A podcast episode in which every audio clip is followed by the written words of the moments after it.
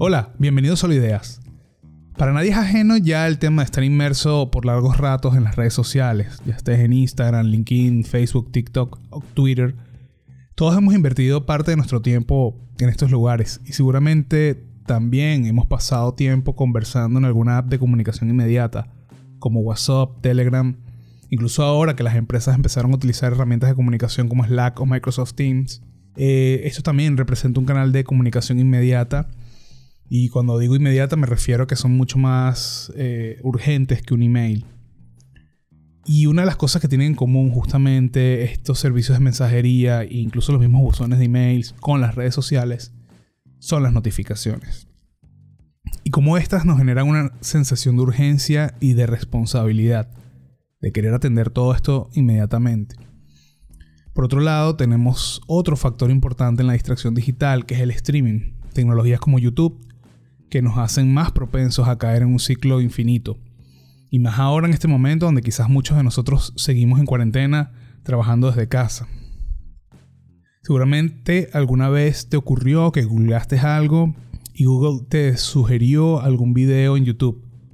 Y cuando te diste cuenta terminaste viendo algún video que no tenía nada que ver con tu búsqueda original. Y la verdad es que cuando haces la suma de todo el tiempo invertido en todos estos escenarios, puede ser bastante impactante.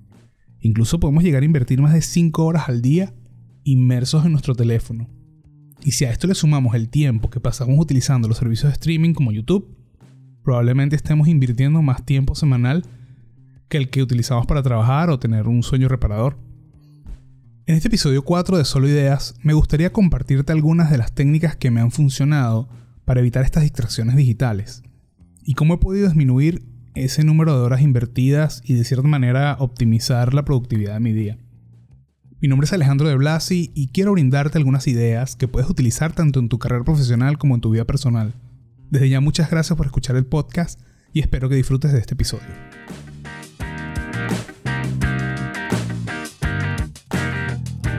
Una de las cosas contra las que he estado luchando en los últimos años ha sido las distracciones en, en mi teléfono celular.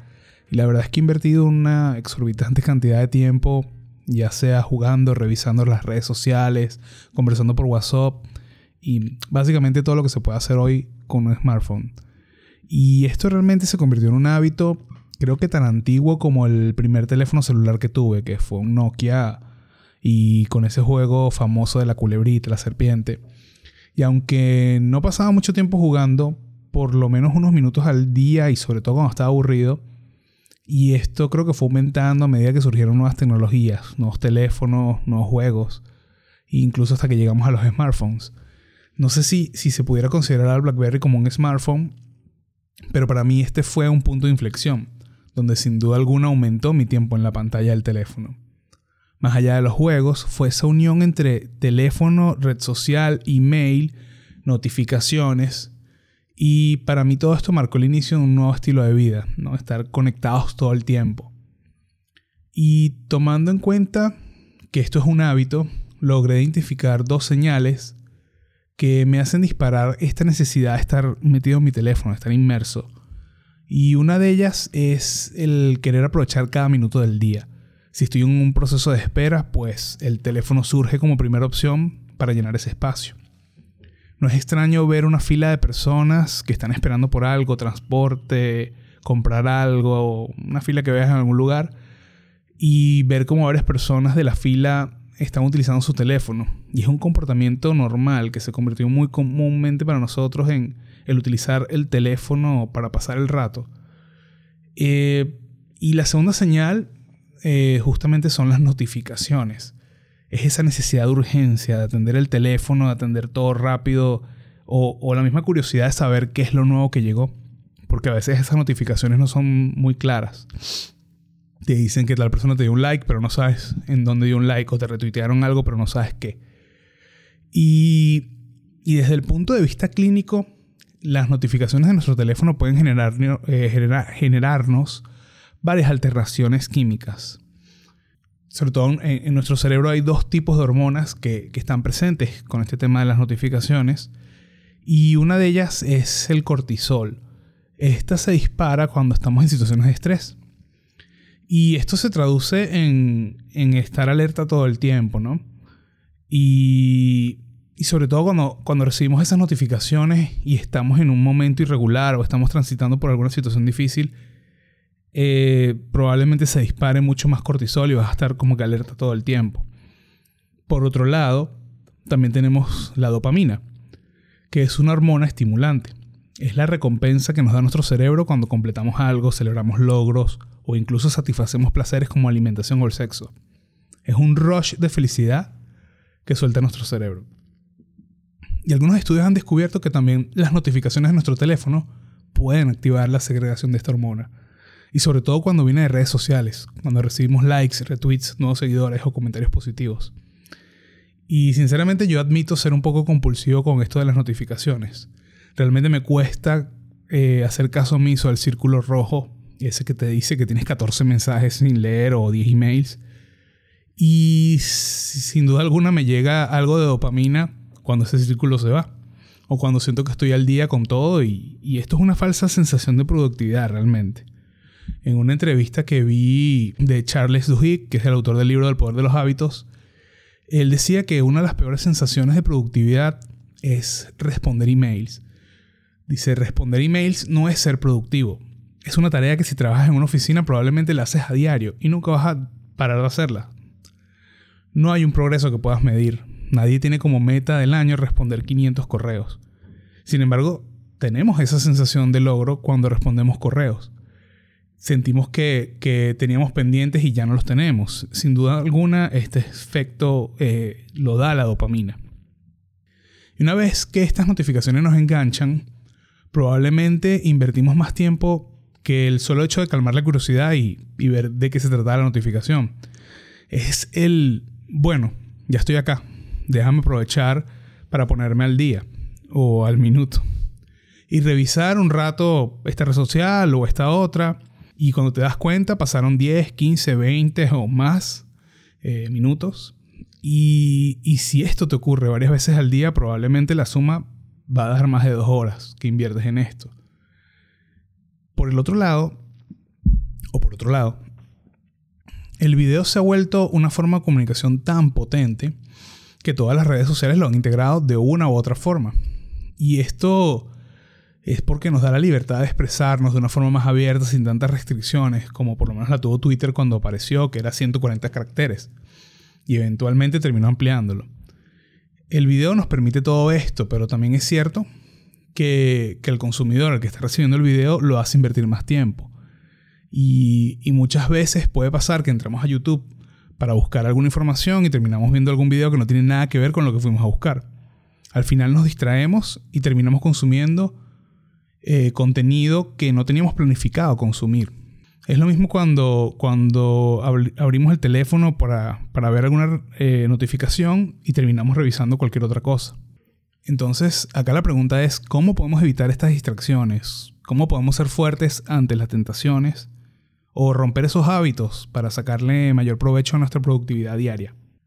La idea tampoco es cerrar todo, borrar tu cuenta de todas las redes sociales y no abrir más nunca YouTube. Eh, siempre me recuerdo las palabras que me dijo un amigo que era que en la vida hay tiempo para hacer todo, solo tienes que saber distribuirlo.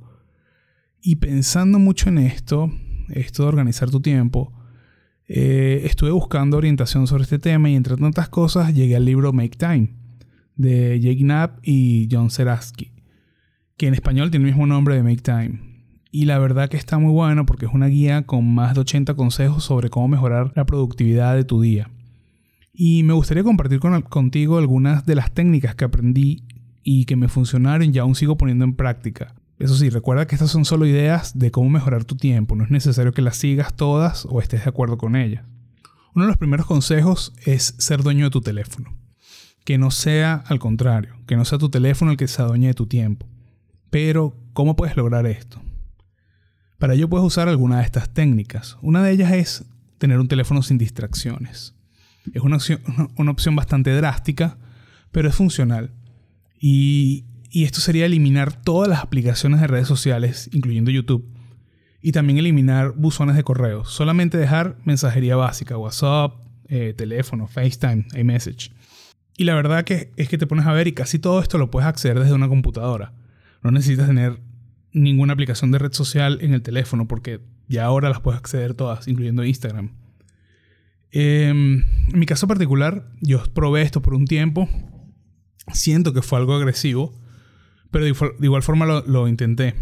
Eventualmente volví a agregar las redes sociales, pero solamente incorporé las que me interesaban tener en el teléfono.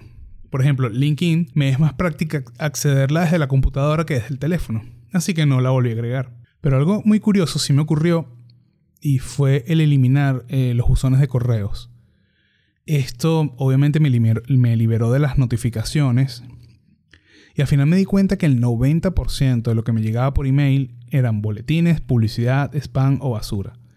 Y que realmente muy poca información que eh, era la que necesitaba en el momento, ¿no? Y, en este caso, a diferencia de las redes sociales, no las volví a agregar. La verdad es que mi teléfono no, no, no le vi más la necesidad de tener el, el, email directamente conectado al teléfono. Porque por mi trabajo casi siempre tengo una computadora cerca y puedo revisar el, eh, el correo desde, la computadora. Entonces fue una decisión que, que me funcionó bastante bien y, y, es unas notificaciones menos que tengo ¿no? ahora. Y ahora hablando del tema de las notificaciones, eh, otro punto importante es esto, eliminar las notificaciones. Y esto es tan simple como entrar a la configuración del teléfono y quitarle las notificaciones a todas las apps.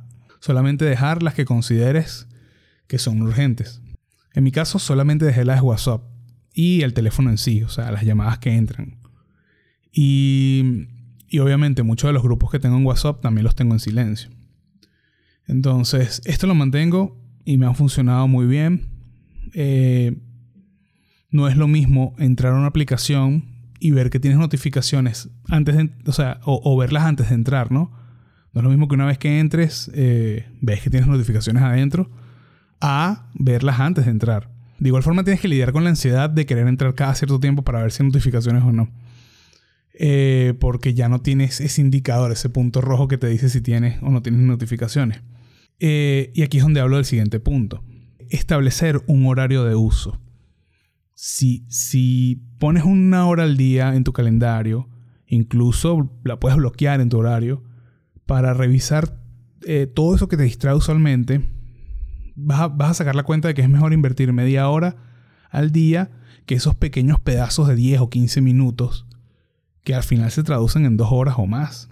Eh, y esto funciona de maravilla, incluso hasta con el email. Tener un horario para revisar tu email bloqueado en tu agenda de trabajo es perfecto. Saber que tienes 30 minutos exclusivamente para esa actividad, leer y responder correos. Te recomiendo que no sea lo primero que hagas en el día porque probablemente recibas información que te cambie el humor o te haga perder el foco que tenías cuando iniciaste tu, jornada laboral. Em, a mí me ha funcionado agendarlo a media mañana, tipo 10, 11 de la mañana, donde sé que al menos ya invertí parte del día en tareas que sí eh, están relacionadas a la productividad de ese día o, si tenía pensado hacer. Y, obviamente, tienes que recordar que el email no es una forma de comunicación inmediata y hacerle entender esto a los que te, te escriben usualmente, ¿no? Es vital que no esperen una respuesta inmediata de ti eh, cuando te escriben por email. Hay otros canales que son inmediatos, como una llamada por teléfono. Entonces es importante también que, que aclares esa situación, ¿no? Estaría bueno que, que, les escribas o les avises a las personas que usualmente te escriben por correo y esperan una respuesta de ti, informándoles que si necesitan algo con más atención o más urgencia, que te llamen directamente. Y esto te va a liberar un poco el estrés de tener que estar respondiendo apenas te llega un correo. Eh, otro punto importante es el desloguearte de las redes sociales. Yo no, yo no, no lo apliqué tanto, pero es un, pero es un tips que está en el libro y esto, y esto funciona tanto en tu teléfono como en tu computadora. Si sientes que te distraes eh, accediendo a las redes sociales de, o de tu teléfono o de tu computadora, desloguearte puede ser una buena idea. Pero solo funciona si eliminas la clave del navegador o haces que no sea tan práctico accederlo, ¿no? Por lo menos incluso puedes colocar una clave que sea muy complicada y que tengas que acceder al teclado numérico, simbólico y de texto. Buscar algo que realmente te haga pensar si de verdad vale la pena todo ese esfuerzo solamente por unos minutos que vas a entrar a, chismear en, la red social, ¿no? Y esto puede hacer que evites entrar por cualquier motivo. Pero si ya tienes tu tiempo agendado, eh, estaría bueno porque nada más lo vas a hacer cierto momento del día. Otro, otro tip que también me funciona es tener el teléfono en otro lugar. Pudiera funcionarte no tener tan cerca tu teléfono cuando estás trabajando. De repente lo dejas en otra habitación o lo metes en un cajón. Y además que esto funciona perfectamente si lo combinas con el tema de eliminar las notificaciones. Una de las cosas que yo hago es dejar solo el sonido para las llamadas y las, las demás notificaciones muteadas, que no suenen y si ya avisaste que, tu canal de comunicación para urgencias es la llamada, pues sabes que estás tranquilo porque sabes que si te llaman es porque tienes que atender algo y que las notificaciones que lleguen realmente no te van a importar tanto. Entonces, de esta manera no te distraes cada vez que suena el teléfono, porque realmente tenerlo en otra habitación, en otro lado, con las notificaciones sonoras encendidas, no tiene mucho sentido. Entonces, este es uno de los consejos que, que me funcionó también. Y el último consejo que, agrego acá al episodio lo apliqué hace un tiempo y la verdad que me fue muy gratificante. Y es tomarte un día libre de distracciones, de distracciones digital. Un día donde elimines todas las redes sociales, o sea, elimines las aplicaciones que te distraen de tu teléfono, apagues la computadora. Un día que te dediques a desconectarte. Puedes hacer cualquier actividad como leer, cocinar, pasar tiempo con tu familia, incluso hasta ver televisión, pero estando presente sin tener ninguna distracción. Eh, y yo apliqué esto durante todo un fin de semana eh, y fue una experiencia renovadora. De verdad que el lunes desperté con una energía diferente y te recomiendo 100% que lo intentes. Es, bastante bueno. estas son algunas de las ideas de las tantas que hay para evitar distracciones digitales. Y me gustaría saber si has probado alguna de estas, estas ya o si, o si las intentas justamente estas, ver cómo te va. Puedes dejarme un mensaje en Instagram, Facebook o LinkedIn. Eh, me puedes encontrar como de Blas y Alejandro. Y no me queda más que darte las gracias por llegar hasta acá y escuchar este episodio del podcast. Si te gustó, compártelo con quien creas que puede serle útil. Y si te gusta el contenido, puedes visitar también mi blog alejandrodeblasi.com o también seguirme en las redes sociales. Ya sabes que estoy en Instagram, Facebook o LinkedIn. Muchas gracias de nuevo y nos vemos en un próximo episodio de Solo Ideas.